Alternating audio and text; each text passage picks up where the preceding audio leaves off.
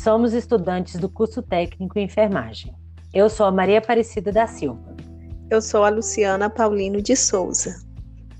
Iremos falar da administração de medicamento por via oral e os cuidados que devemos ter no preparo dos medicamentos. Gostaria de fazer uma observação antes.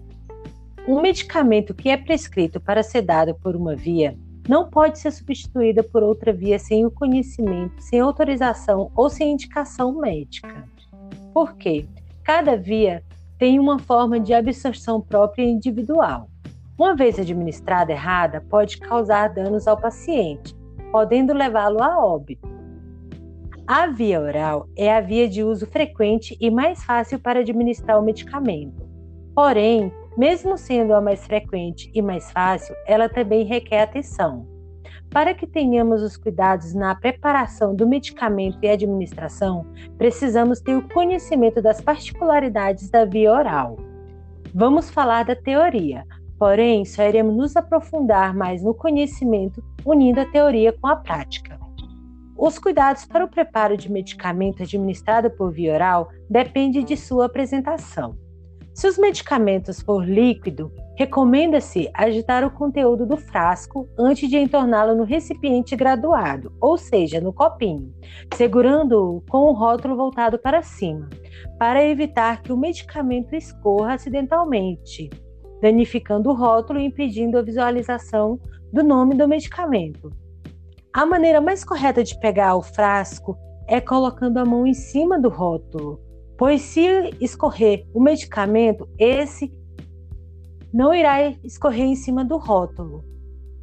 Quando se fala em agitar a medicação, é porque existe algumas soluções que precisa ser agitada, porque a parte sólida está em cima e a parte líquida está embaixo. A amoxicilina é um exemplo. Esse medicamento apresenta essas duas fases. Não devemos sacudir o medicamento em movimento para cima e para baixo, fazendo criar espuma, pois assim podemos perder algumas substâncias ativas da medicação. Então, quando formos fazer uma agitação de uma medicação líquida, seja ela de que teor for, você deve fazer movimentos circulares até misturar o conteúdo do frasco.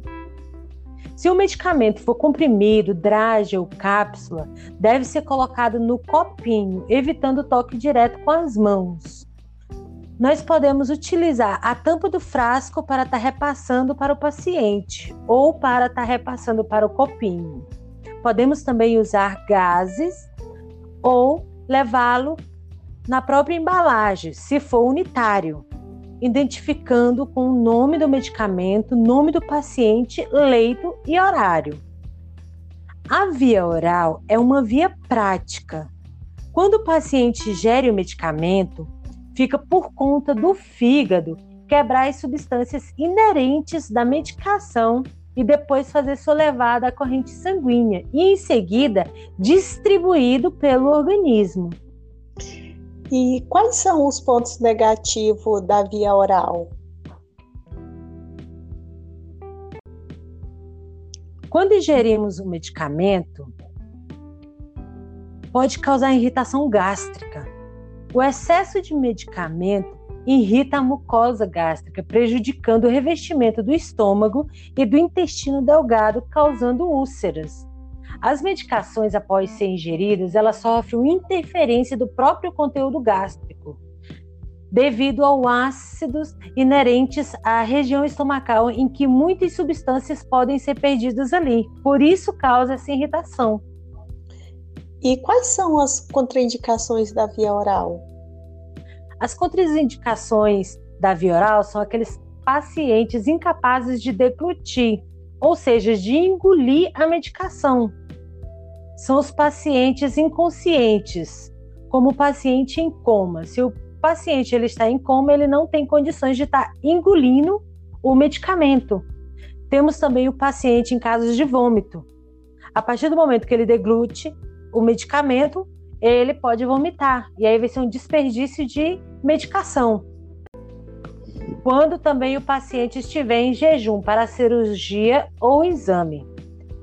Quando o paciente está em jejum para fazer uma cirurgia, suspende-se tanto o alimento quanto às substâncias que vai ser ingerida pela cavidade oral. Porém, pode ser prescrito um pré-anestésico pelo médico apenas. Certo. Quais são as atenções que nós, técnicos em enfermagem, precisamos ter quando formos administrar uma medicação por via oral? Nós temos que ter atenção em todas as vias, né? Todas as vezes que a gente for administrar uma medicação, nós temos que se certificar se o paciente deglutiu esse medicamento. Temos que ter certeza, principalmente em pacientes idosos, crianças e pacientes psiquiátricos. Nós temos que também ter muita atenção na apresentação de remédios em gotas, se pode ser diluídos em água, porque hoje em dia já existem medicações em gotas, principalmente na pediatria, que não há necessidade de diluir em água.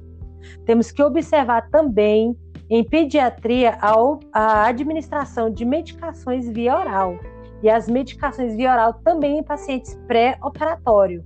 Todas essas observações devem ser feitas desde a hora que você pega o prontuário, vai lá na prateleira, pega o medicamento até a hora que você descarta a embalagem dessa medicação.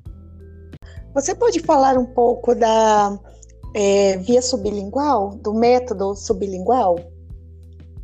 A via sublingual, ela também não deixa de ser oral, né? São medicamentos que são colocados debaixo da língua para serem absorvidos diretamente pelos pequenos vasos sanguíneos. Um exemplo: os cardiotônicos e uma boa parte dos medicamentos hipertensivos. Esses medicamentos eles não podem ser engolidos nem mastigados. A via sublingual é especialmente boa para a nitroglicerina, que é utilizada no alívio da angina, ou seja, dor no peito. É um método muito usado pelos médicos quando o paciente tem um infarto, a angina é a descrição utilizada para caracterizar a dor torácica causada pela falta de sangue que acomete o músculo cardíaco. A angina é quase sempre relacionada às doenças que causam obstruções nas artérias, responsáveis por levar sangue ao coração e às coronárias. Por esse motivo, as absorção são rápidas e os medicamentos ingressam diretamente na circulação geral, sem passar através da parede intestinal e pelo fígado. E por que todos os medicamentos não podem ser administrados pela via sublingual? Porque a absorção do medicamento em geral, ela é incompleta e errática.